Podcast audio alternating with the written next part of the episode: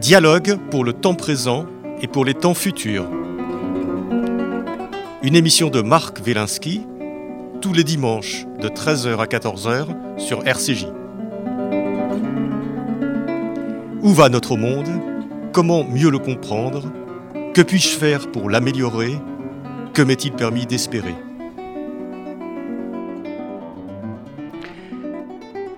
Aujourd'hui, une année de philosophie avec Marie-Robert.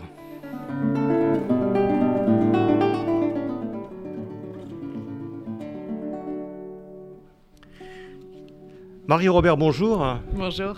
Euh, Marie-Robert, vous êtes, euh, vous êtes euh, professeur de, de philosophie, euh, écrivain, et, et aussi, vous nous expliquerez, directeur d'école.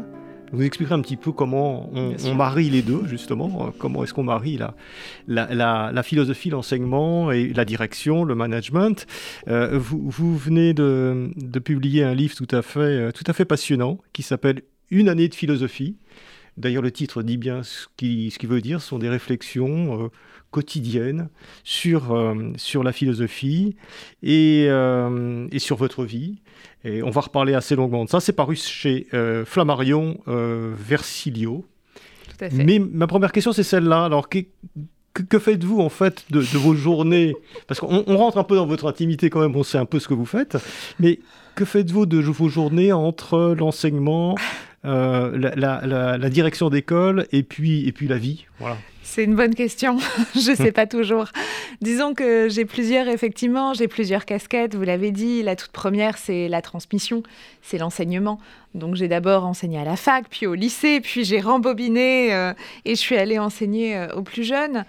La deuxième casquette, c'est créer des espaces, des écoles Montessori, créer effectivement des espaces d'enseignement, donc euh, des écoles. Aujourd'hui, j'ai quatre écoles que j'ai créées avec mon mari, une à Marseille, une à Clichy, une à Paris 15, une à Paris 16. Bilingue. École Montessori, c'est des École écoles Montessori- avec une Voilà, pédagogie, une pédagogie un peu particulière où vraiment on passe par le concret, où l'idée c'est vraiment de permettre aux enfants euh, d'être dans des espaces où ils sont peu nombreux, où toutes les notions sont apprises en manipulant du matériel. C'est une pédagogie créée par une, une psy italienne au début du siècle. Et puis le Du XXe siècle. du XXe siècle, effectivement, le précédent. Et effectivement, la dernière casquette, bah, c'est, euh, disons, euh, faire de la philosophie un peu autrement, alors que ce soit à travers des podcasts ou que ce soit à travers des livres. Et en fait, au bout du compte, et c'est aussi ce que j'ai voulu retranscrire, même si ce sont euh, des activités vraiment différentes et des journées un peu chargées, le fil conducteur, il est le même, c'est transmettre.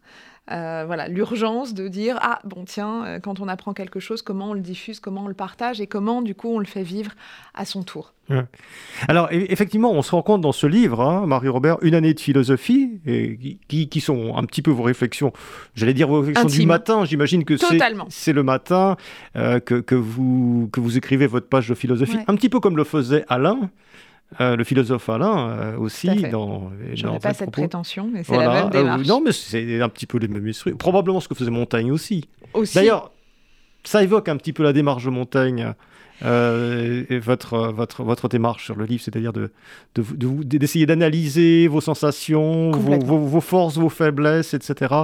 Et, de, et d'en faire quelque chose qui peut, qui peut être utile aux autres. C'est, écoutez, encore une fois, j'aurais pas cette prétention-là, mais c'est exactement ce que j'appelle l'écriture de l'intimité, c'est-à-dire que vraiment la démarche est totalement pour de vrai. C'est que je me réveille tôt depuis toujours et j'essaye d'analyser ce qui me traverse. J'essaye vraiment de déposer les mots qui me traversent et à travers cette observation en fait de l'intimité. Alors parfois c'est une réflexion que j'ai entendue la veille, euh, parfois c'est un tourment, parfois euh, c'est juste une anecdote. Effectivement, à travers l'interprétation de l'intime, et c'était le but des essais de Montaigne, c'était comment je rejoins le nous, comment l'intime raconte toujours quelque chose de l'universel. Parce que finalement, on va naître, on va mourir, et entre les deux, on, aura- fera quand même des choses en commun. Même si on est résolument autres et résolument différents les uns les autres, bah quand même, entre les deux, il y a forcément des résonances. Donc, c'était vraiment cette idée de déposer, de tendre une hypothèse, pas faire une leçon, pas de donner euh, des, des, méthodes, un guide, quoi que ce soit, pas du tout. C'était juste aller me connecter euh, à ma stricte intimité, euh, qui parfois, effectivement, bah, il y a des choses plus ou moins pudiques, plus ou moins, comment dire, dans le magma du quotidien, et puis de se dire, bah, peut-être que ça va toucher. Oui, effectivement, vous arrivez. Alors ça, c'est, je trouve que c'est une performance quand même, parce que diriger quatre écoles euh, avec tous les petits problèmes au quotidien, les machins. Vous, parlez, de vos, vous parlez souvent de vos mails. Hein, ça, ça, vous devez en rêver la nuit. Ah, j'ai pas répondu à un tel mail. Enfin, ce qui nous arrive à tous d'une certaine façon. Euh, et ça doit être, ça doit. Donc, vous arrivez à, à extraire, à prendre le temps, à faire une espèce de prise de temps quotidienne pour analyser quelque chose, pour, pour faire une page d'écriture, euh, pour mettre les choses en perspective, pour, pour arrêter peut-être la temporalité à un moment donné. Euh, ça, c'est... Est-ce que c'est un exercice qui vous demande un effort tous les jours Vous dire, oh là là, il faut que je me remette une heure Ou alors est-ce que c'est quelque chose qui vous vient naturellement comme une espèce de, de besoin naturel? Non, je dirais, alors, bien sûr que c'est une discipline, c'est-à-dire qu'il y a un moment où vraiment, quand je vous dis, je me réveille, je prends mon clavier et, je, prends mon téléphone et j'écris. Ah, vous écrivez sur le téléphone Exactement, ah sur le téléphone. Alors que je vois pas très bien d'un œil en plus, donc autant vous dire que parfois ça peut être aléatoire. Non, mais vous aimez bien accumuler les difficultés en fait. Exactement, c'est traverser la difficulté. Donc vraiment, bien sûr que c'est une discipline, parce que il faut, c'est un, un cadre que, que je me suis fixé. Mais très sincèrement, c'est pas du tout une contrainte. Et d'ailleurs, souvent, on me demande, mais jusqu'à quand tu vas le faire Et est-ce que tu vas continuer? Le jour où ça deviendra quelque chose qui est une contrainte et qui m'apporte plus, j'arrêterai. Il n'y avait pas d'autre perspective, il n'y avait pas de ligne éditoriale, il n'y avait pas de projet. J'ai commencé il y a des années. Je dirais, et peut-être que ceux qui nous écoutent pourront aussi le percevoir, c'est, presque une forme de, de prière, en fait, pour moi. Oui, c'est ça. Il y a de cet ordre-là. Il y a, le quotidien de la, de la prière. ou d'autres, ce sera la méditation. Totalement. Se mettre dans cet espace-là, mm. prière ou méditation, moi, c'est une forme de voilà d'un peu des deux, euh, sous la forme de l'écriture, et qu'on partage et qu'on adresse à l'autre, aux autres. Oui. Voilà, c'est une, forme d'adresse qui, qui, est, qui, est tout à fait, qui est tout à fait saisissante. Alors, ce qui est, ce qui est, ce qui est vraiment, euh, euh, vraiment agréable dans votre livre, c'est que souvent les livres de philosophes, bon, peuvent être intéressants, mais euh, ils peuvent être assez ardus, ils peuvent être assez compliqués. Puis surtout, les, les, philosophes parlent souvent du principe que vous avez passé votre temps à lire Hegel, à lire Kant, à lire Platon, on va dire, comme le dit Anna Arendt, etc.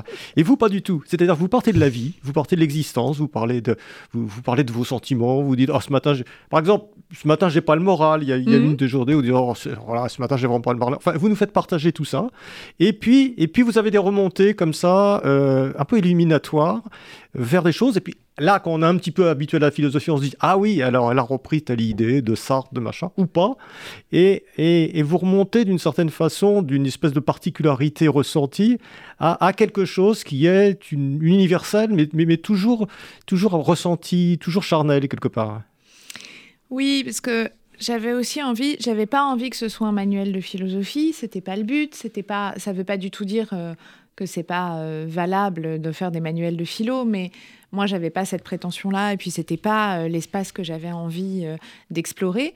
Mais je voulais quand même montrer que parfois, que la philosophie parle pas d'autre chose que de nous, et qu'en fait moi dans une réflexion, bah oui, quand je parle par exemple de, quand j'écris sur la honte, ah bah ouais, tiens, Sartre dit un truc génial sur la honte, donc je vais pas m'en priver à ce moment-là. Et donc effectivement, là, c'est intéressant de le mobiliser.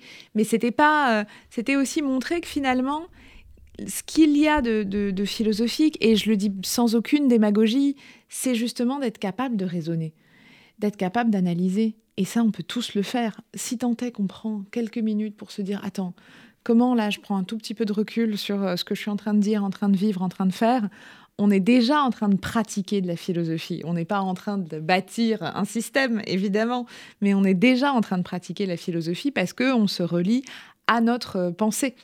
Et, ça, c'est quand même précieux. Alors, j'ai fait un petit... Euh, je, suis allé dans votre livre en lisant, j'ai noté au fur et à mesure des choses qui, qui moi, me touchaient. Voilà, ah je, l'ai fait parce que je pense que chacun peut avoir sa lecture. Et à chaque fois que je suis tombé euh, sur quelque chose qui, qui, qui, qui évoquait, qui m'évoquait quelque chose, je l'ai noté. Et notamment, à, à plusieurs reprises, à de nombreuses reprises dans votre livre, je me suis dit, tiens, Ça, c'est vrai. Elle, a vu, elle a vu quelque chose auquel, auquel je n'avais pas pensé. Euh, vous, vous donnez un éclairage à un moment donné, qui est parfois, parfois très simple, et puis on se dit, tiens, ça c'est... C'est vrai, j'y avais pas pensé. Est-ce que vous, vous avez déjà fait cette réflexion parfois? En tout cas, ce que on m'a effectivement déjà fait la réflexion selon laquelle on, ça permet d'être un révélateur, en fait. Et c'est exactement ça. Euh, c'est-à-dire que, et c'est pour ça quand je dis quand on raconte quelque chose d'intime, on va vers l'universel, pas tellement parce qu'on dit un truc compliqué ou particulièrement pertinent ou intelligent, mais simplement parce que l'entendre par quelqu'un d'autre permet de révéler. Et au fond. Euh, Tout ça, il y a un effet d'extériorité, de miroir. Et c'est pour ça, d'ailleurs, que je parle beaucoup de l'idée de l'altérité. En fait, les autres nous permettent de penser. Mais au même titre que moi, les réflexions du matin sont souvent liées à des choses vécues la veille. Je ne vais pas les chercher euh, ex nihilo euh, dans mes propres ressources en permanence. C'est juste que, en fait, nous sommes les uns pour les autres des espèces de vases communicants. moi, je pense à quelque chose parce que d'autres m'ont fait penser. Et à l'inverse, je fais penser aussi aux autres. Donc, il y a vraiment cette idée du en commun. Ce que je trouvais frustrant parfois euh, dans la philosophie ou même dans la solitude du travail d'écriture, c'est qu'on se retrouve quand même tout seul euh, face à son clavier d'ordi ou de téléphone euh, et on ne sait pas trop ce qui se passe. Là, ce qui m'intéresse, c'est qu'en fait, souvent, les gens m'écrivent en me disant Ah bah, du coup, je vous ai lu, et puis du coup, voilà ce qui s'est passé, ou alors j'ai pensé à ça, ou alors ça m'a donné envie d'eux. Et il y a une sorte de mouvement qui se crée. Donc il y a vraiment quelque chose euh, aussi dans le texte qui m'intéresse, c'est ce rapport aux autres, c'est ce rapport au mouvement, et en dernier lieu, c'est ce rapport à l'interprétatif. Parce que au fond, et c'est ça qui est dingue, c'est que les gens n'ont pas du tout la même lecture des différents passages. Chacun y prend un peu son, son, miel. Donc parfois je me dis, ah tiens, c'est marrant de le voir comme ça. Donc c'est vraiment interprétatif, c'est vraiment euh, l'écriture en mouvement. Quoi. Donc il euh, n'y a rien de plus... Mais vous n'êtes pas du genre à dire, ah non, c'est pas ça que j'ai voulu dire. Ah pas du tout, au contraire, moi j'ai beaucoup travaillé. Moi à l'origine, j'ai fait des études en philosophie du langage. Donc l'interprétation, c'est quand même euh, le cœur de ce en quoi je crois. Quand on dit, il faut pas interpréter, en ce moment c'est très à la mode parfois dans le développement personnel ou dans des choses de dire ah, il ne faut pas interpréter la parole de l'autre, mais on ne fait que ça, interpréter.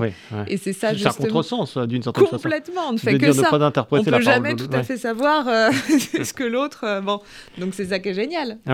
oui, parce qu'on a l'impression avec vous, euh, Mario Robert, hein, je rappelle votre livre Une année de philosophie chez Flammarion, on a l'impression que pour vous la la pensée n'est pas une chose personnel. C'est pas une chose solitaire. C'est-à-dire que vous pensez en permanence avec, euh, avec les autres. Et, et même quand vous êtes seul, vous pensez avec les autres. Exactement. Je pense que c'est le. Alors, je sais pas, est-ce que c'est est -ce c'est la pensée ou est-ce que c'est ma euh, singularité, mais le... ce qui m'intéresse, c'est le en commun. Euh, moi, je m'ennuie profondément toute seule. Et l'idée, justement, aussi de ces partages, c'était ne pas, ne, ne, pas être encerclée par juste ma propre voix mais de la transformer pour qu'elle existe à travers les autres. Moi, c'est le collectif qui m'intéresse et qui m'intéressera toujours, mmh. et qui me questionne aussi d'ailleurs dans notre société. Comment, euh, alors, ce, que j'ai trouvé, euh, ce que j'ai trouvé très rafraîchissant d'une certaine façon par rapport à ça, c'est que on est, on est dans une période qui valorise souvent euh, la méditation mmh. dans le sens où c'est l'introspection, si vous voulez, le, le, développement personnel, ça dit bien ce que ça veut dire, le développement personnel, c'est son développement à soi, etc. Et, et, et, vous, c'est un peu le contraire, c'est-à-dire que vous êtes dans l'ouverture, vous êtes dans dans l'extrospection. Je ne sais pas si le, je sais pas si non, mais j'adore. Si, si, le terme existe, mais, mais, mais c'est vraiment ça. Et ça, c'est très agréable parce que c'est vrai que s'enfermer dans soi-même, euh, ça peut être ennuyeux, alors que, alors que s'extérioriser pour penser, euh, c'est une démarche qui est quand même beaucoup plus enthousiasmante. Ben, je, suis bien d'accord. Parce que finalement, et, et moi, quand on, le développement personnel, évidemment que c'est intéressant de, euh, de, travailler sur soi, etc. Mais comment travailler sur soi de manière la plus pertinente? Mais c'est au contact d'une autre pensée que la nôtre. Sinon, on tourne quand même en rond. Donc, le développement collectif nous permet de nous développer personnellement. Ça ne veut pas dire qu'on s'oublie, ça ne veut pas dire qu'on se met de côté, ça ne veut pas dire qu'il existe qu'un nous qui devient une espèce de bloc de marbre, une unité. Mais c'est que là, on a un échange et à travers cet échange, bah, vous me faites parler d'autre chose que si vous m'aviez juste donné le micro en disant bah, présentez-vous. Bon, bah, ça aurait été très creux. Euh, enfin, en tout cas, j'aurais, on aurait fait play et puis j'aurais dit les mêmes choses que d'habitude, raconté la même identité, etc. Là, le fait qu'on dialogue, ah tiens, bah oui, vous, vous avez vu ça, vous, vous m'engagez sur tel chemin. Et tout est comme ça dans la vie. Est-ce que, et là pour le coup, c'est un sujet auquel je pense beaucoup dans les écoles, euh, on est quand même un peu en panne du collectif. On est en panne de ce en commun, de se faire société, de se faire couple, de se faire euh, famille, de se... Oh, comment on dans les écoles, je, rappelle que vous dirigez des écoles, l'école c'est le lieu collectif par excellence. Alors, c'est le lieu collectif. Alors, oui et non, dans le sens où, dans la pédagogie Montessori, par exemple, l'enfant, euh, et c'est très, très juste, hein, va se développer individuellement, c'est-à-dire qu'il suit un programme individuel. Donc les activités lui sont euh, présentées euh, voilà, seul et euh, l'éducateur ou l'éducatrice se balade dans la classe pendant que chacun des enfants travaille de son côté. Pourquoi c'est génial? Bah Parce qu'on n'a pas le même rythme. Il y a des enfants qui vont faire un exo en 6 minutes, d'autres en 8, d'autres en 12 et en fonction évidemment, bah, c'est intéressant d'avoir un programme individualisé. Sauf que le problème de l'individuel, et même l'individuel dans la masse dans un système classique, parce qu'au fond, on s'adresse, on les fait pas travailler en coopération dans un système classique. Ils travaillent à leur table. Alors certes, il y a un même cours qui est donné euh, pour 30 euh, élèves, mais, mais, mais chacun le reçoit individuellement. Moi, ce qui m'intéresse, c'est le travail vraiment de coopération, de comment on recrée du collectif. Et dans la pédagogie, à quel moment on nous fait faire des projets communs? Bah très peu. Les vrais moments de projets communs, c'est où? C'est dans la cour de récré c'est ah, on va faire un foot, on va faire ceci, on va faire un jeu, etc. C'est dans les moments récréatifs. Mais dans les moments de travail, il y a très peu de, coopération. Alors bien sûr, il y a plein de professeurs qui mettent en place euh, aujourd'hui des projets collaboratifs, etc. Mais on a quand même du mal à se rappeler de qu'est-ce que c'est de vivre avec les autres, qu'est-ce que c'est de travailler avec les autres, qu'est-ce que c'est d'être stimulé par les autres, voire même confronté. Et ça, c'est l'évinasse. Hein. C'est euh, vraiment, bah, l'autre va m'exaspérer, mais pour autant, je suis responsable de lui, et pour autant, c'est à travers lui aussi que je comprends qui je suis. C'est trop bien. Mais si vous apprenez aux enfants, il y a une petite contradiction, si vous apprenez aux enfants à un développement à leur propre rythme, à faire ce qu'ils ont envie de faire. À ce moment-là, euh, on, va, va pas faire une discussion pédagogique, on va revenir sur votre livre, mais à quel moment est-ce bah, qu'ils retrouvent l'autre? C'est tout à fait le problème, c'est que dans la pédagogie Montessori traditionnelle, ils sont vraiment en individuel. Et moi, j'ai eu envie de recréer des moments de collaboration. Donc, euh, j'ai ajouté dans mes écoles, même si je respecte infiniment le travail de Maria Montessori, mais j'ai recréé des moments de collectif. Et d'ailleurs, un des moments de collectif que j'ai vraiment recréé, ce sont les ateliers philo parce que je commence à faire des ateliers à quel âge avec eux. Allez, 4 ans et demi, 5 ans. Ah, ah vous êtes dur là avec eux. C'est extraordinaire parce que justement, ils ont évidemment envie de ne parler que d'eux et de leur propre histoire. Donc, ils n'écoutent pas l'autre, ils lèvent la main pour raconter leur truc. Comment on collabore? Ouh, Alors, ils rentrent chez eux le soir en disant euh, Maman, ah, on a fait atelier philo. Ah, bah, complètement. Mais vous savez, les enfants de cet âge sont extrêmement métaphysiques. Je vais même vous dire, sans, sans, sans, aller trop loin dans le sujet, ils sont obsédés par la question de la vie, la mort. Hein. D'où on vient, où est-ce qu'on va, où passe le souvenir. Euh, enfin, c'est parfois, je pense que c'est l'âge où il faut vraiment commencer. Alors, euh, Marie-Robert, on va revenir un petit peu sur ce livre, donc Une année de philosophie. Et parmi les, parmi les, les, éléments euh, qui me sont apparus, un peu comme, des, comme ça, comme des flashs, mhm. euh, il y, y, a des notions que, que, vous mettez en avant à un moment donné qui, qui, qui, émergent de votre livre, un petit peu comme, comme, comme ça, comme, comme, comme des poissons volants qui sortent. Et, et il y, a une notion euh, très intéressante, je ne sais pas où vous avez été la pêcher, celle-là, c'est la notion de force spread. C'est un, un, mot hollandais, je crois, qui est, euh, je, crois, c'est apprécier euh, le plaisir avant le plaisir. C'est quoi J'ai trouvé ça génial. Mais est-ce que vous pouvez expliquer un petit peu ce Bien que c'est? Bien sûr, j'adore cette idée. C'est que quand on se réjouit de quelque chose, on est déjà finalement dans le plaisir. On est déjà en train de vivre quelque chose de, d'agréable, de, Et en fait, pourquoi ça m'intéressait cette notion? Parce que pareil, on dit beaucoup qu'il faut être dans le moment présent, qu'il faut être dans l'instant et pas se projeter. Or là, dans cette notion, moi j'aime beaucoup travailler des concepts étrangers, puisque parfois on est en panne de mots dans notre propre langue. Il y a l'idée qu'on est déjà en train de vivre un plaisir et que la réjouissance et que la projection, finalement, plutôt que de la fuir et de dire oh ben non, bah ça va venir, mais, mais j'y pense pas trop en attendant. Mais non, au contraire, plongeons dans cette excitation qui est aussi une excitation à eu égard à une forme de désir en fait c'est une réhabilitation quand même très jolie aussi du désir de ce qui va venir et qui m'apporte déjà du plaisir. Et ça, c'est, je trouve ça, je trouve ça tout à fait intéressant parce que ça rejoint des, réflexions qu'on a, qu'on a tous toujours. Par exemple, quand on pense aux vacances. Ben oui. C'est le moment le plus agréable. C'est souvent le moment où on prépare les vacances. On se dit, tiens, on à tel endroit, on va aller visiter ah, oui. machin. T'as envie de faire ça, non, etc. On n'aura pas le temps et tout. Et puis, donc, c'est le moment. Et vous nous dites, d'une certaine façon, vous nous votre injonction, c'est de dire jouissez de ce moment. Et puis après, il y a les vacances elles-mêmes, et puis bon, les vacances, elles se déroulent euh, parfois très bien, mais, mais, mais voilà, c'est l'aboutissement, c'est autre chose. Euh, parfois, ça, c'est décevant, ça peut, mais si la préparation d'un vacances a, été, a, été belle, les vacances ne, peuvent pas être décevantes. Et je trouve que ça peut être un rendez-vous amoureux aussi. Hein. Totalement. Ça peut être un rendez-vous amoureux. mais la, tout ce qui est de, de la préparation, en fait. Et vous nous dites quelque chose euh, en disant ça, c'est-à-dire que on dit toujours ouais, faut vivre dans le présent. Là aussi, faut vivre dans le présent. Faut, euh, les injonctions, c'est vivez le présent, etc. On, voit ça tout le temps. On peut pas ouvrir un bouquin sans.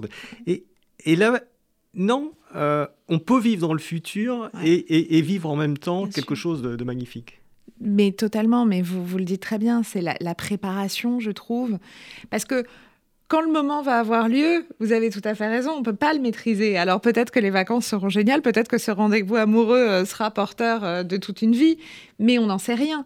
Et parfois, c'est ça qui est même confrontant, parce qu'on est déçu, etc. Si on a pris cette préparation, qui est déjà du plaisir, c'est toujours ça de gagner sur la vie. Et encore une fois, moi, ce que je trouve intéressant, c'est de se dire, où est-ce que je mets de l'intensité? Ben, De l'intensité, je peux en mettre dans cette préparation-là. Et ça, de toute façon, on ne peut pas me la voler. Et quel que soit euh, ce que j'ai maîtrisé ou non, bah, cette préparation, elle est là. Et j'en profite déjà, je la savoure déjà. Mmh. Ouais, je trouve que c'est un, un livre qui, d'une certaine façon, nous décontracte par rapport, par rapport à, à ça. Et, parce qu'il faut vivre comme ça, il faut vivre telle chose. Il y a autre chose qui m'a paru très, très net dans votre livre, tout au long de, votre, de vos réflexions quotidiennes, euh, c'est que vous avez un peu un ennemi. Euh, ou une ennemie, c'est l'habitude. quelque part, on a l'impression que euh, l'habitude nous, nous, nous, nous, forge un monde qui est un peu toujours le même, qui devient abstrait à force d'être mm. répétitif. Et vous, vous essayez toute votre vie de sortir de cette habitude. Oui, et là, pour le coup, c'est peut-être là, euh, c'est très très juste, euh, c'est peut-être là la posture la plus philosophique, je dirais, de, de, de ce livre. C'est c'est de revenir à l'étonnement premier. En fait, c'est pas l'habitude. Je suis la première à créer des rituels, à être ultra disciplinée, euh, à mettre un cadre. Mais l'habitude, c'est très différent de la discipline et du cadre. L'habitude, c'est, vous le dites avec euh, vraiment euh, beaucoup de pertinence, c'est quand ça devient tellement, tellement, tellement abstrait qu'on s'en détache. Et je trouve ça tragique de se détacher. Et donc moi, j'aime l'idée qu'on puisse remettre de l'étonnement. Tiens, pourquoi ça fonctionne comme ça? Tiens, pourquoi je dis ça? Mais au fait, ça, ça vient d'où? Et puis, qu'est-ce que je pense de ça? Et donc de revenir à ce, cette, cette, curiosité, à cette question, en fait. Les questions qu'on entend d'ailleurs au tout début euh, de, de, votre émission, en fait. Toujours se les poser quotidiennement. Et on n'y répond pas forcément de manière euh, ultra métaphysique et philosophique, mais se les poser, ça permet de se dire, ah mais en fait, je peux peut-être ajuster des choses et je peux peut-être changer des choses. Parce que ce qu'il y a très difficile dans l'habitude, c'est qu'elle devient tellement abstraite qu'on a l'impression que c'est un bloc de marbre qu'on ne peut pas bouger et on se retrouve complètement pris, euh, pieds et poings liés dans des situations qui sont peut-être pas du tout euh, les nôtres. Donc, se réétonner, poser des questions, remettre en perspective, c'est aussi se dire je suis acteur non seulement de ma propre vie, mais aussi du monde qui m'entoure. Et je suis acteur parce que je me suis posé des questions. Ah tiens, bah en fait, euh, j'y réponds d'une manière différente de la veille, donc je vais peut-être changer des trucs. Mmh. on a l'impression que vous êtes, parce qu'on pénètre un peu dans votre intimité, que vous êtes une femme d'habitude euh, qui, qui, passe son temps euh, finalement à aller traquer ce qui est autre, le neuf, l'inouï, l'exceptionnel, euh, dans, ce carcan d'habitude que vous vous imposez parce que vous devez le faire. Bah évidemment, non mais c'est toute ma contrariété, c'est toute la confusion et le paradoxe. Donc j'ai bien dévoilé l'endroit. Tout à fait. Euh, Marie-Robert, il y a autre chose qui est très importante pour vous, et c'est en quoi vous, vous, rejoignez aussi Montaigne et, aussi les stoïciens, la philosophie antique et autres, euh, c'est euh, votre, euh, votre, votre vision de l'amitié et l'importance qu'elle a dans votre vie. Et ça, vous avez de très belles pages sur l'amitié. Je ne les, les, lis pas là parce que je, mm. laisse, les, je laisse les, nos auditeurs et nos spectateurs les, les découvrir. Mais vous avez très très belle page sur l'amitié. Ça, c'est quelque chose de, fort, de, puissant chez vous. Oui, euh, je pense que l'amitié et, l'amour au sens très large, pas que l'amour amoureux, mais d'ailleurs le, sentiment, mais ce qui va avec la réflexion qu'on avait sur l'altérité. Hein. Euh, l'amitié est, une relation que j'adore explorer, parce que finalement, euh, dans un monde de changement, dans un monde d'immédiateté, dans un monde où finalement on a beaucoup de déceptions, beaucoup de trahisons, on a l'impression que l'autre est toujours une menace, euh, peut, en tout cas peut devenir une menace potentielle, ou dans un monde de concurrence, je trouve que se rappeler des amitiés, et souvent, quand les gens racontent des amitiés, c'est souvent des moments bouleversants, en fait. Se dire que on a un témoin de notre vie que plein de choses peuvent se terminer, des relations professionnelles, des relations amoureuses, plein, plein, plein de choses peuvent avoir un terme, mais que l'amitié, euh, s'il y a des amitiés longues qui perdurent comme ça, et qui, comment dire, sont une sorte de réconfort, d'espace de réconfort qu'on peut toujours trouver. Je trouve ça absolument euh, magnifique et je trouve que la volonté qu'on a à construire une amitié, à tisser une amitié, à l'entretenir, est quand même une perspective très rassurante sur la vie et l'humanité. Quoi.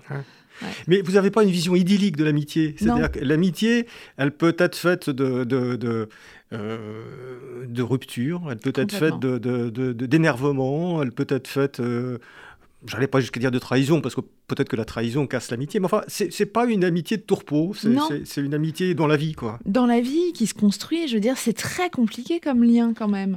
De avec tous les changements de vie, avec toutes les décisions qu'on prend. C'est compliqué de rester amis avec euh, des emplois du temps chargés, prendre le temps d'envoyer un texto, de se dire attends, là j'ai un désaccord et justement on va le traverser ensemble. C'est pas très simple non plus, un désaccord euh, sur la vie, sur la politique, sur plein de choses. Donc vraiment l'amitié m'intéresse justement parce que elle est cette espèce de, matière mouvante qu'il faut toujours remodeler, toujours reconstruire, mais qui, si on y parvient, bah, nous apporte un incroyable réconfort. Alors, euh, Marie-Robert, j'ai appris aussi avec vous que l'échec pouvait être délicieux. et, là, alors là, je ne sais pas comment vous avez fait, mais, mais vous avez parlé d'un une situation que j'ai vécue cet été, c'est j'ai essayé de faire du surf cet été. c'est un euh, Et, et j'en ai jamais, jamais fait de surf. Euh, bon, je suis peut-être un peu âgé pour démarrer. Je, ne suis pas resté 30 secondes, non pas 30 secondes, j'ai dit quelques secondes sur les plans. J'ai essayé pendant toute une matinée. Euh, mes petits-fils se foutaient beaucoup de moi, mais je, et, c'était un moment délicieux quand même, parce que j'ai pas réussi à, tenir debout. Et ça, vous en parlez de ça. C'est-à-dire que vous pouvez avoir des échecs qui sont des, des, moments intenses de, bonheur. Mais oui. Et ça, c'est, je trouve ça très fort. C'est d'une grande intensité, l'échec. Parce que, alors encore plus quand on fait du surf, mais l'échec nous apporte finalement parfois beaucoup plus de compréhension. Mais je ne sais pas si vous avez remarqué d'ailleurs, mais quand on réussit quelque chose, on s'attarde très peu dessus. Bon, parce que finalement, une fois qu'on l'a réussi, bon, bah voilà, ça, ça y est, c'est fait, quel est le prochain défi, puis on continue, et ainsi de suite.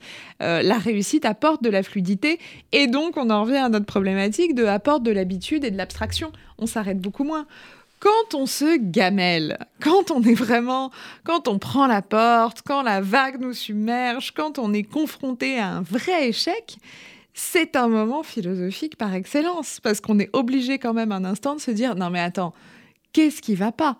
Comment je vais faire? Donc il y a vraiment ce, c'est cet impact en fait qui nous permet justement de nous arrêter et de nous questionner. Donc moi j'ai une passion pour l'échec sans doute parce que voilà j'en ai eu pas mal dans pas mal de domaines, mais je trouve ça passionnant. Mais ça, euh, On parle d'un sujet euh, plaisant, euh, de faire du surf, il n'y a, pas beaucoup d'enjeux, etc. Maintenant, dans l'échec, il y a des choses plus graves dans la vie. Euh, c'est-à-dire des, gens qui ne trouvent pas de boulot, qui ont des échecs monumentaux, répétitifs, parce qu'ils n'arrivent pas à trouver un job, ou des gens qui, qui sont seuls et qui ont des échecs amoureux répétés. L'échec, là, ça devient quand même plus compliqué de se dire euh, c'est un grand moment de l'existence. C'est compliqué, mais je suis totalement d'accord, et c'est compliqué, voire même douloureux. Euh, c'est pas un instant euh, euh, plaisant, et pour autant, c'est un instant de compréhension c'est un instant où il y a. Oui, mais à un moment donné, cet instant de compréhension, je le dis parce que vous en parlez plusieurs fois dans votre, euh, dans votre livre, euh, ce moment de compréhension, lorsqu'il est, répétitif, euh, peut nous abattre, peut, peut, peut diminuer notre, notre capacité de résistance. C'est qu'on n'a peut-être pas tout compris ou qu'on ne sait pas poser toutes les bonnes questions. Quand il est vraiment répétitif dans le même domaine, c'est qu'il y a quelque chose où on n'est pas à la juste place, en tout cas. Il y a moi, pour pas du tout, et encore une fois, c'est pas du tout de la prétention, je fais pas du tout une leçon. Moi, par exemple, en montant des entreprises, où c'était pas mon métier, à l'origine, je suis quand même professeur. Donc, autant vous dire que quand j'ai commencé à faire euh, des ressources humaines et du recrutement, ça n'a pas été la chose la plus simple. Et puis, monter des écoles avec tout ce que ça implique, j'ai vraiment eu des gros, gros, gros moments d'échec, des crises de larmes terribles. Je suis euh, ultra euh, angoissée. Mais à un moment, toutes ces répétitions justement d'échecs m'ont permis de me dire non mais attends, en fait, pourquoi tu t'acharnes sur quelque chose où là t'es pas au bon endroit, où tu te poses pas les bonnes questions? Euh, donc, ce que je veux dire, c'est pas que l'échec, et je suis pas du tout en train de dire que c'est pas grave ou que euh, on peut passer outre. Simplement, s'y plonger vraiment et vraiment accepter de prendre ce temps de se dire ok pourquoi là je trouve pas de boulot? Est-ce que c'est parce que c'est pas mon secteur? Est-ce que c'est le CV est-ce que c'est pas le domaine? Est-ce que c'est pas vraiment aller interroger en fait et pareil pour l'échec amoureux euh, pourquoi je prends toujours la même personne alors que vraisemblablement le même type de personne alors que vraisemblablement c'est pas le bon? Bon bah il y a toujours quelque chose à comprendre quand on essaye vraiment de le saisir alors, il y, a quelque chose euh, aussi très intéressant, euh, Marie Gorbert, vous prenez, vous prenez souvent le contre-pied d'ailleurs des, des modes actuels, et là aussi dans la mode euh, actuelle, le développement personnel et autres, on parle de l'intuition, en disant il faut suivre ses intuitions, il faut... Bon, les intuitions, elles peuvent être bonnes, mais parfois, euh, nos, intuitions peuvent nous amener à des plantages totaux. voilà, donc, et, vous, c'est intéressant ce que vous dites, parce qu'il y a une espèce, pour le coup, d'équilibre entre, effectivement, écouter ses intuitions par certains moments, et de l'autre côté, ne pas oublier qu'une démarche rationnelle a aussi son importance. Comment vous tenez un peu euh, les deux bouts de la chaîne Oui, parce qu'en fait, alors déjà, il y a quand même une chose qu'il faut avouer, c'est qu'on a souvent nos meilleures intuitions dans des domaines où on est déjà dans des domaines un peu d'expertise. Donc il y a quand même un espèce de fantasme de l'intuition où on aurait des espèces d'illuminations qui nous indiqueraient le chemin. En fait, quand on étudie, même en neurosciences, un tout petit peu le mécanisme de l'intuition, on se rend compte que les meilleures intuitions qu'on a, c'est effectivement dans des domaines qu'on connaît très bien. Et pourquoi ce sont les meilleures intuitions? Parce que justement ce sont des domaines qu'on connaît, parce qu'on y met au fond une part de rationalité. Donc bien sûr qu'on va se dire, allez, là je le sens. Mais on le sent parce qu'on a le bagage rationnel derrière, parce qu'on a le bagage de l'expérience, parce que ça sort pas du tout de nulle part.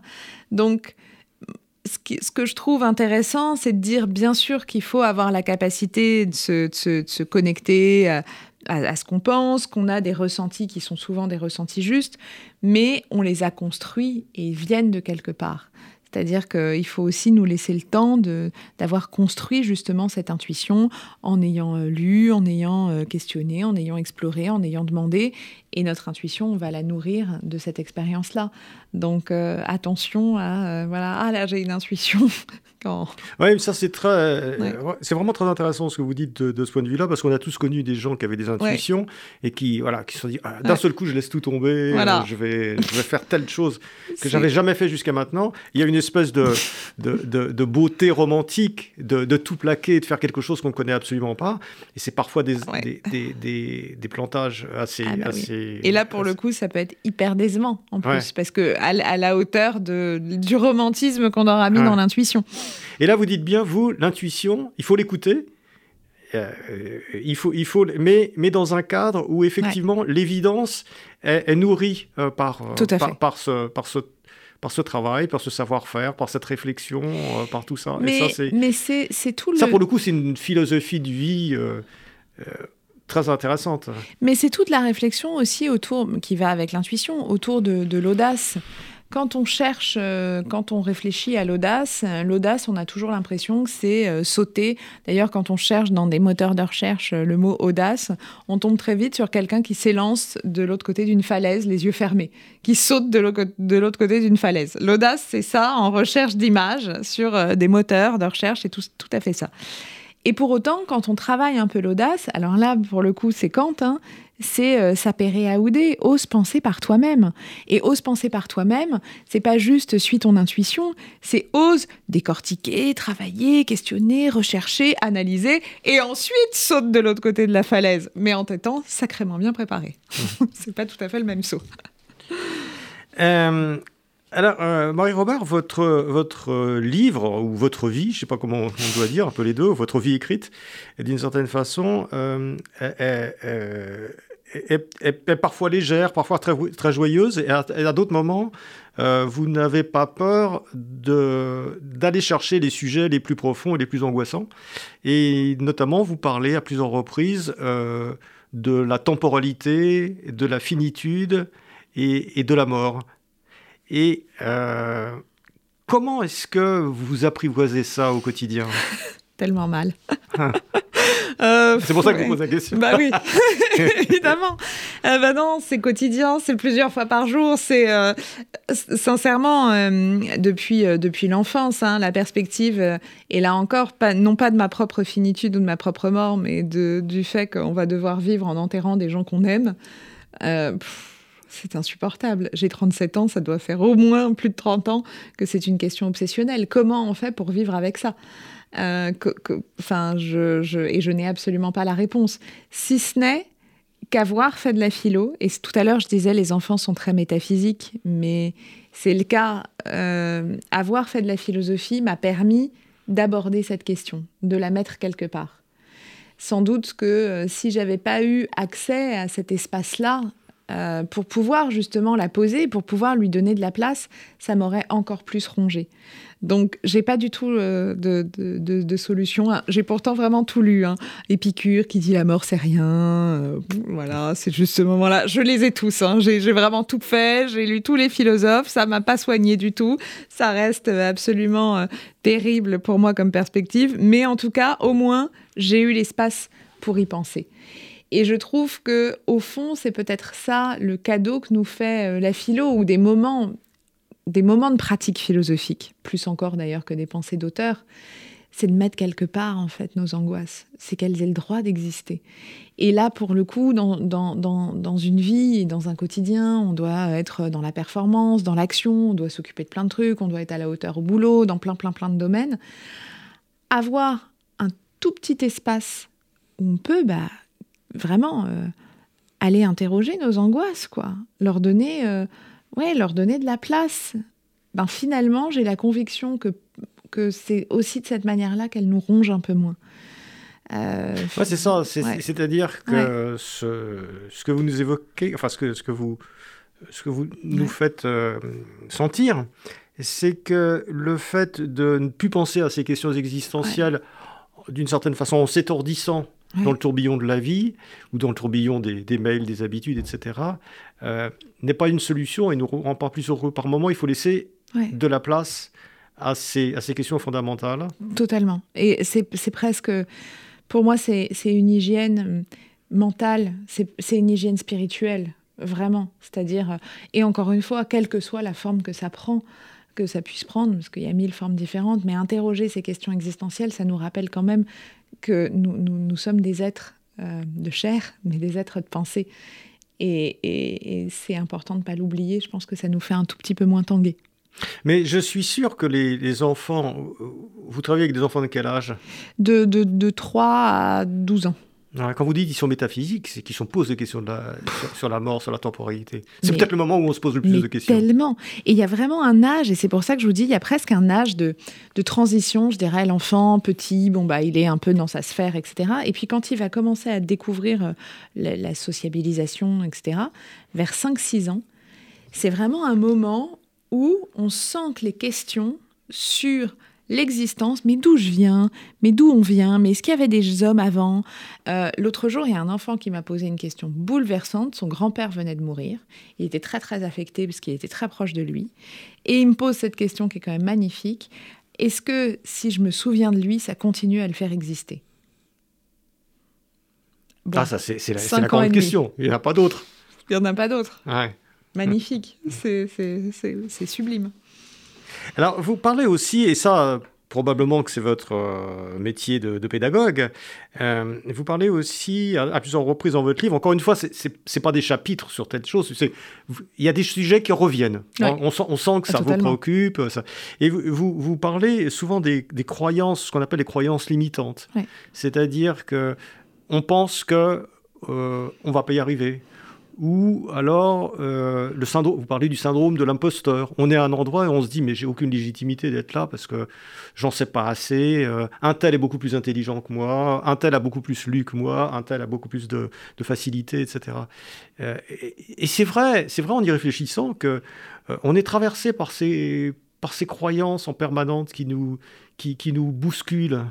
Ah mais et d'ailleurs, je pense qu'on l'est tous. C'est ça qui est intéressant d'ailleurs dans les croyances limitantes et même dans le syndrome de l'imposteur, c'est qu'il y a des gens qui ont des carrières éblouissantes, qui aux yeux des autres ont des carrières éblouissantes et qui sont pourtant complètement ravagés par ces problématiques-là. La seule différence peut-être, c'est qu'ils ont continué à faire. C'est-à-dire continuer à être dans l'action. C'est la ténacité alors. Voilà, exactement.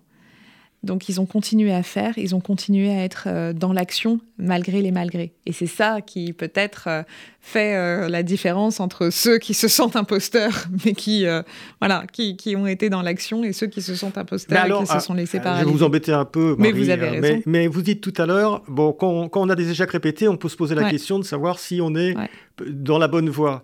Mais d'un autre côté, vous nous dites, à, un moment donné, la répétition, la ténacité, euh, même si on n'est pas tout à fait à sa place, c'est ça qui nous fait émerger. Oui, Donc, euh, parce qu'il y a la persévérance qui est nécessaire. Et d'ailleurs, c'est marrant, il y a quelques, quelques, quelques jours, j'écrivais sur la question de la persévérance. En fait, la persévérance, on la loue et on la glorifie quand il y a eu une réussite derrière. Dans les carrières de sportifs, c'est particulièrement marqué. Oh, il a été persévérant, et il a fini par y arriver, ou dans les carrières d'ailleurs entrepreneuriales, ou oh bah il a eu un succès à 50 ans, on est toujours, il faut qu'il y ait un succès derrière. Donc ce qui est délicat dans la persévérance, c'est que jusqu'où être persévérant, à quel prix? Parce que parfois la persévérance quand même nous abîme. C'est pour ça que je, j'aurais pas une réponse toute faite, j'aurais plus un équilibrage. À quel moment on tient suffisamment à quelque chose pour continuer à persévérer, mais quelle est notre limite? Et la limite, c'est toujours qu'au bout d'un moment, ne pas trop quand même euh, faire, mais euh, sans, sans s'abîmer et sans se briser. Et c'est là où, et d'ailleurs je parlais des sportifs, mais bon, moi j'ai beaucoup travaillé dans le domaine du sport et de la philosophie du sport. Il y a toujours le moment où les sportifs vont tellement, tellement persévérer que leur corps va plus pouvoir répondre en fait. Donc c'est là où comment trouver le juste équilibre? Et là encore, c'est un travail inouï et c'est certainement pas moi qui vais donner un dosage, mais comment trouver le juste équilibre entre une saine persévérance nécessaire dans la vie et une persévérance qui va juste nous briser. Non, vous ne donnez pas les réponses à, ce dosage, etc. Par contre, vous nous invitez à nous poser la question, de savoir, voilà, euh, persévérer, oui, jusqu'à quel moment, ah et, jusqu'à quel moment ce que vous faites euh, vous, tient tellement à cœur qu'une certaine façon, euh, la répétition et l'échec ne vous brisera pas. Tota-, totalement. C'est exactement ça. Et ça, ça appartient à chacun. Et que ce soit dans le domaine professionnel ou dans le domaine intime. Bien sûr qu'il faut de la persévérance quand on construit un couple ou quand on construit une famille ou quand on construit une amitié, j'en parlais. Bien sûr qu'il faut persévérer parce que si on abandonne euh, au premier, à la première difficulté, ça va pas, on va, on va sentir, on va là se sentir en échec, mais pas du tout un échec porteur. Après, il faut aussi savoir partir. Hum. Donc, euh, et savoir s'arrêter. Alors Marie-Robert, euh, j'ai encore une question à vous poser. Euh, vous, euh, vous, citez un, sondage qui exprime le, fait qu'une personne sur deux a l'impression de passer à côté de sa vie. Alors moi, ma question, elle est simple. Marie-Robert, comment est-ce qu'on fait pour ne pas passer à côté de sa vie? On essaye. c'est une question hein. simple. Hein, c'est Beckett. Essayer, rater, essayer encore, rater mieux. Mais encore. On continue, c'est-à-dire pas passer à côté de sa vie. c'est, pourquoi, les pourquoi, les gens ont le sentiment mais parce que je de passer à côté de leur vie Peut-être parce qu'ils font pas de philo. Non, parce que ah, justement, non, non, non, non. C'est quand je dis pas de philo, c'est pas euh, pas étudier des textes, etc. Mais parce que justement. Euh, et là, je, je plaisante pas du tout parce qu'ils sont peut-être dans une consommation de leur vie.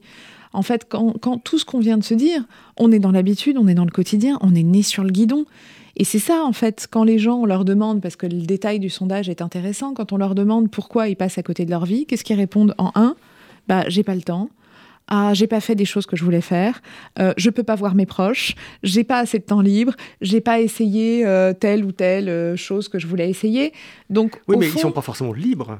Non. de le faire. Vous n'avez pas le temps. Quand vous êtes caissière de supermarché, bon, euh, voilà, c'est oui, mais des contraintes. oui, mais on peut aussi, oui, mais on peut aussi euh, habiter sa vie même en étant caissière au supermarché. C'est-à-dire, je ne crois pas que les gens qui disent je suis passé à côté de ma vie, c'est pas forcément euh, une question de, de réussite ou de je suis arrivé à un certain poste ou à une certaine modalité.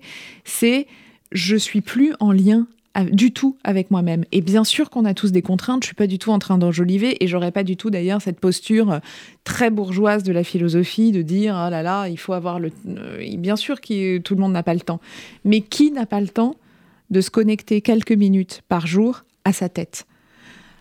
Bon, je suis, je suis convaincue que le temps qu'on passe à, que ce soit sur les réseaux sociaux ou que ce soit à faire d'autres trucs, euh, bah, on peut le consacrer à être un peu plus en lien avec, attends, est-ce que là, euh, qu'est-ce que j'en ai pensé, qu'est-ce que j'en ai fait? Donc c'est vraiment une connexion à, soi-même qui fait sans doute qu'on arrive à passer un peu moins à côté de nos vies. Euh, Marie-Aubert, comment vous réagissez euh, si je vous dis que euh, vous êtes, pour, pour moi, en vous lisant, j'ai l'impression que vous étiez une expression d'une, d'une, d'une réflexion qui me paraissait très abstraite jusqu'à maintenant et que vous rendez très concrète, c'est l'expression être éprise de liberté, ou être épris de liberté si c'est un homme. C'est ça que vous rendez concret. Ça ne veut pas forcément dire grand-chose, être épris de liberté, tout le monde est. Mais vous, vous l'êtes de façon concrète et vous le prouvez jour après jour. Bah écoutez, je pense que c'est un des plus beaux compliments qu'on m'ait fait, donc déjà merci infiniment. Euh, et sans doute qu'il y a cette idée, vous avez tout, à l'heure employé l'expression contre-pied. En fait, euh, c'est que je me suis toujours permise, en tout cas, d'avoir plein de contre-pieds. Euh, et c'est peut-être ça, être épris de liberté, c'est se dire que euh, on peut toujours prendre des chemins de traverse.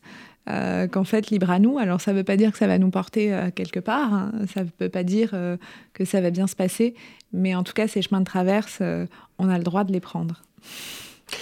Euh, Marie-Robert, merci. Merci Merci d'être venu. Je rappelle euh, donc euh, l'intitulé de votre livre, Une année de philosophie par Marie-Robert, paru aux éditions Flammarion. Voilà, un, très beau livre pour un très beau livre pour tout le temps, quoi. Voilà. Merci, infiniment.